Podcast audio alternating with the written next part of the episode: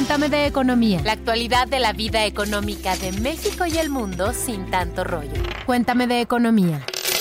Hola queridos y estimados escuchas, ¿cómo están? Espero que todo vaya muy bien y que estén listos para iniciar la semana como unos verdaderos guerreros, en donde sus principales armas sean obviamente una sonrisa y la información que hay en su podcast de confianza Cuéntame de Economía. Les habla Alex Bazán y en este episodio trataremos de dimensionar el severo golpe que le ha dado la pandemia del COVID a la economía mexicana a un año de registrarse oficialmente el primer caso de contagio en México. Y para ello me acompaña una verdadera guerrera de la noticia financiera, que es mi compañera Luz Elena Marcos. ¿Cómo estás, Luz? Hola, Alex, ¿cómo están? Bienvenidos a nuestros podescuchas a un nuevo episodio. Espero que estén muy bien, que se sigan cuidando y mantengan la sana distancia. Así como lo comentas, el tiempo pasa volando y ya estamos a pocas semanas de cumplir un año de confinamiento. Y bueno, ya sabemos que esto implica el home office, el estrés, estar en pants y solamente estar vestidos formalmente en la parte de arriba, que es lo que se ve en las cámaras. Y bueno, sin duda ha sido un año de muchos retos y aprendizajes de manera eh, personal y profesional. No sé si ustedes, nuestros queridos podescuchas, nos quieran contar cómo han vivido este año de confinamiento. Nos pueden escribir a nuestra cuenta de Twitter, arroba Economía, y también pueden escribirnos al mail economía Así es, Luz, es muy importante que los podescuchas sepan que el canal de comunicación con estos compañeros periodistas siempre estará y está abierto. Pero bueno, empecemos por partes. Para comenzar a dimensionar el impacto que le ha dado el COVID a la economía mexicana, eh, podemos decir que pese a todos los pronósticos que se hicieron hace un año, o sea, estamos hablando en el último año, estos la verdad se quedaron muy cortos, ¿no? ¿Cuántas, cuántas veces escuchábamos a, expertos, analistas diciendo, no, esto va a pasar rápido, va a durar este, 15 días, dos semanas, una cuarentena y toma la barbón. Ya estamos en el año, ¿no? Así que ustedes como ven. Y bueno, aquí para empezar a dimensionar, eh, empecemos con el Producto Interno Bruto que es el, indicador macroeconómico por excelencia o que, que mayormente se usa, el cual tuvo su mayor contracción desde la década de los 30, o sea, hace 90 años, al hundirse 8.5% de acuerdo a cifras del INEGI. Ahora, Cabe aclarar de una vez, lo, comentamos, que estos efectos que, tuvo la pandemia han sido en todo el mundo, o sea, no es algo exclusivo para México, porque luego hay comentarios que dicen, no, pero es que no solo es México, no, o sea, fue todo el mundo y todos los países lo padecieron, ¿no? Ahora, regresando a este desplome, ¿qué significa que la economía se haya caído 8.5% el año pasado? Pues que prácticamente 650 mil mexicanos, o sea, más de medio millón de mexicanos que estaban registrados ante el IMSS, perdieron su empleo en todo el año. Esta cifra, 647.710, que es la exacta, es la peor desde que se tienen registros en el Seguro Social. Ahora, si quieres considerar un dato más amplio, Luz, estimados podescuchas, vayamos a lo que nos dice el INEGI. En el peor momento de la pandemia, que fue en el segundo trimestre del año pasado, que es abril-junio, cerca de 12 millones de mexicanos salieron de la población económicamente activa. Y al cierre de año, ya de esos 12 millones, 9.5 ya se habían reintegrado. Otro fenómeno de esta, de, esta situación ha sido la subocupación, es decir, que las personas que trabajan menos horas, pero que están dispuestas a hacerlo más, pero no pueden, en los cuales al cierre de año fueron 8.1 millones. O sea, como, como podemos ver, el efecto de la pandemia en la economía mexicana pegó durísimo al mercado laboral. Y antes de que sigamos con este tema, es momento de hacer un paréntesis. Paréntesis. Series, documentales, libros, películas, música, videos, exposiciones, foros y mucho más, pero siempre de economía. ¿Qué tal amigos? Me da mucho gusto saludarlos, espero estén muy bien. El día de hoy les voy a platicar de millas para el retiro. A ver, antes les quiero preguntar, ¿hacen aportaciones voluntarias a su Afore? ¿O se imaginan ahorrar para su retiro mientras van al cine? Pues con millas para el retiro lo pueden hacer. A través del sitio millasparelretiro.com o de la aplicación móvil, además de programar ahorros quincenales para su Afore, mientras hacen compras como el café, una ida al cine o la gasolina para el automóvil, pueden seguir abonando para el momento del retiro. Ojo, estas aportaciones no generan comisiones. Los ahorros programados pueden ser desde 25 pesitos quincenales. Casi nada, ¿verdad? Y aquí la ventaja es que en la aplicación móvil van a encontrar una calculadora que, con base en su edad, la edad de retiro, 65 años, y el ahorro que deseen programar, van a conocer la cantidad que ahorrarán de aquí hasta que llegue el retiro. Las aportaciones que hagan las podrán verificar en la aplicación, en Afore Móvil, a través del correo que recibirán cada que se haga una aportación o en el estado de cuenta que les llega cada cuatro meses de su Afore. Millas para el retiro, les cuento, tiene el aval de la CONSAR y de la AMAFORE. Así que ya lo saben, si quieren hacer aportaciones voluntarias para su retiro y no saben cómo, Millas para el Retiro es una buena opción. Y bueno, para ampliar lo que nos acaba de comentar Alejandro en el tema de desempleo que vivieron muchos mexicanos, pues algunos recurrieron a sus ahorros, ya sea los del banco eh, o los que tienen en su Afore. ¿Qué pasó? En 2020, más de 1.7 millones de trabajadores decidieron retirar dinero de su Afore por desempleo. Esta ayuda se da desde 2009 a partir de un cambio en la legislación y te permite retirar parte del dinero que tienes ahorrado y en caso de que te quedes sin empleo. Según datos de la CONSAR, las personas retiraron la histórica cantidad de 2.060 millones de pesos y en promedio cada persona retiró alrededor de 11.735 pesos.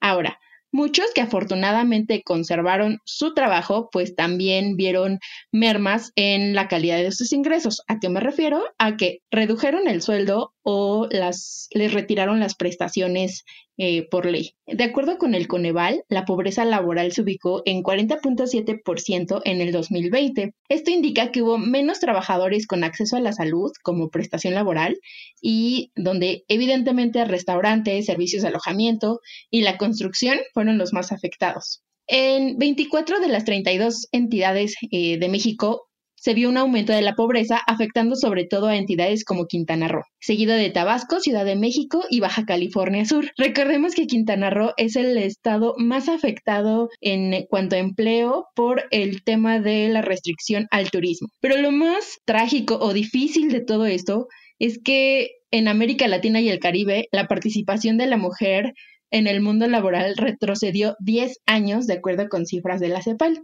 El organismo estima que la tasa de desocupación de las mujeres alcanzó 22.2% en el 2020, quiere decir 12.6 puntos porcentuales más que en el 2019. También es importante eh, mencionar que las mujeres trabajan mayormente en los sectores de servicios y algunas también están en la primera línea de batalla contra COVID-19 en los servicios médicos. Y bueno, con la pandemia, obviamente estos empleos fueron los más afectados, ya sea por la pérdida o ya sea por la exposición que tienen a la enfermedad.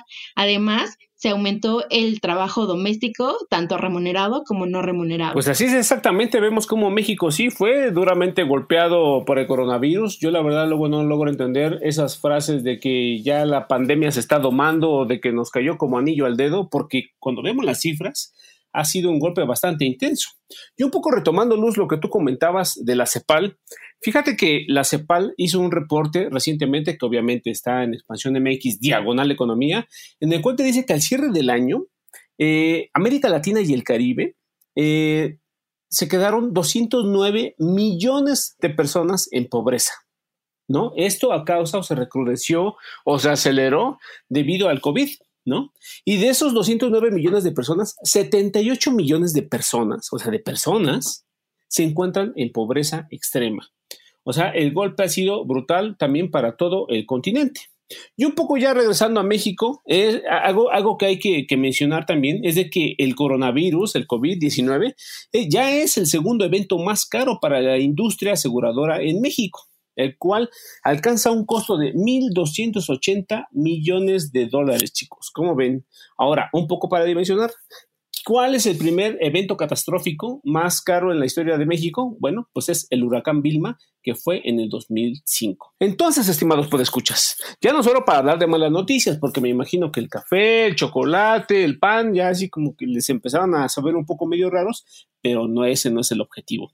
Ustedes me dirán, y no hay algo rescatable de todo esto que ha pasado, hablando en materia económica. Y un punto clave y que sin duda es la buena noticia es que la industria farmacéutica se puso las pilas para elaborar una vacuna contra el COVID en un tiempo récord. Es decir, que a un año de que empezamos con todos estos golpes en el, país, pues ya se están aplicando las vacunas, ¿no? Y esto independientemente de las fallas de logística, la producción, en muchos países ya se están aplicando y se está trabajando a marchas forzadas para que mucha población logre acceder o tenga acceso a esta vacuna de manera gratuita por el momento. Exacto. De hecho, podemos decir que hasta el 5 de marzo, 1.3 millones de personas adultas mayores en México ya han sido vacunados y se espera que este proceso siga avanzando en los siguientes meses. Además, recordemos que el Banco de México ajustó al alza escucharon bien, al alza su expectativa de crecimiento económico para México en este año. Ellos estiman que en el escenario más optimista, México crecerá 6.7% y esto implicaría la creación de entre 250 y 570 mil nuevos empleos formales, es decir, registrados ante el Seguro Social. Así que vamos a estar atentos a la información. Ustedes no dejen de leer expansión.mx diagonal economía para que se enteren de cómo va evolucionando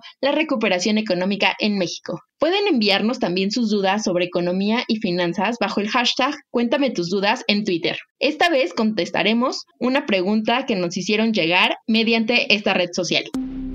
Cuéntame tus dudas. Tú preguntas, nosotros te contestamos. Para el Cuéntame tus dudas de esta semana, Carolina Meraz, arroba Inopopet en Twitter nos pregunta, ¿Cómo afecta la reforma de ley eléctrica que se aprobó recientemente? ¿Cómo beneficia a México? En esta ocasión, compartiremos dos concepciones sobre el tema. La primera es de Alfonso Ramírez Cuellar, quien es diputado de Morena y expresidente de este partido, y la segunda es de Valeria Moy, directora del Instituto Mexicano para la Competitividad, mejor conocido como IMCO sobre todo el fortalecimiento de, de, una empresa que es de todos los mexicanos, como la Comisión Federal de Electricidad, que tiene la necesidad de dar un servicio mucho más eficiente, más barato, más limpio, eh, eh, lo podemos lograr y al mismo tiempo pues terminar con el abuso eh, de muchas empresas privadas de que prácticamente se le regalaban los servicios, sobre todo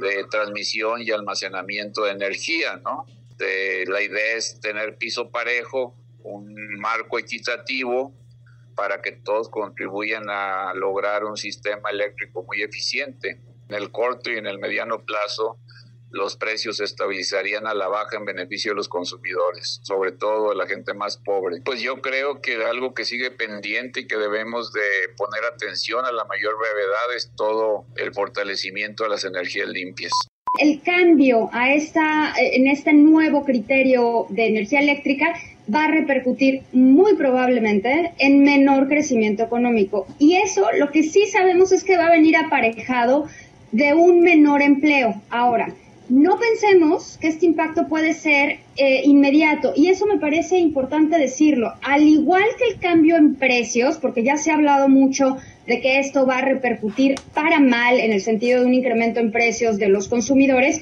no pensemos, y, y, sí me parece muy importante tenerlo claro, que el impacto va a ser mañana o que el impacto va a ser en dos meses y que en dos meses nuestro recibo de luz, como dicen por ahí, va a llegar más caro o que en dos meses vamos a ver el impacto en el empleo. Yo creo que hay que tener en cuenta, me parece que fue Lourdes la que lo señaló, que esto es, va a tener impactos en el mediano y en el largo plazo. Pues así es, chicos, como todo en la vida, este super podcast ha llegado a su fin. Podéis ir en paz, está usted debidamente informado y con todas las herramientas para triunfar esta semana. Así que no le tenga miedo al éxito y dígale a sus compañeros que usted escucha Cuéntame de Economía. Muchas gracias por escucharnos, cuídense mucho, beban agua, coman frutas y verduras, usen cubrebocas. Y nos escuchamos pronto. Bye, Luz. Muchas gracias a nuestra productora Mónica Alfaro. Hasta la próxima. Cuéntame de Economía, un podcast de Grupo Expansión. When you need mealtime inspiration, it's worth shopping Kroger, where you'll find over 30,000 mouthwatering choices that excite your inner foodie. And no matter what tasty choice you make, you'll enjoy our everyday low prices, plus extra ways to save, like digital coupons worth over $600 each week. You can also save up to $1 off per gallon at the pump with fuel points. More savings and more inspiring flavors make shopping Kroger worth it every time. Kroger, fresh for everyone. Fuel restrictions apply.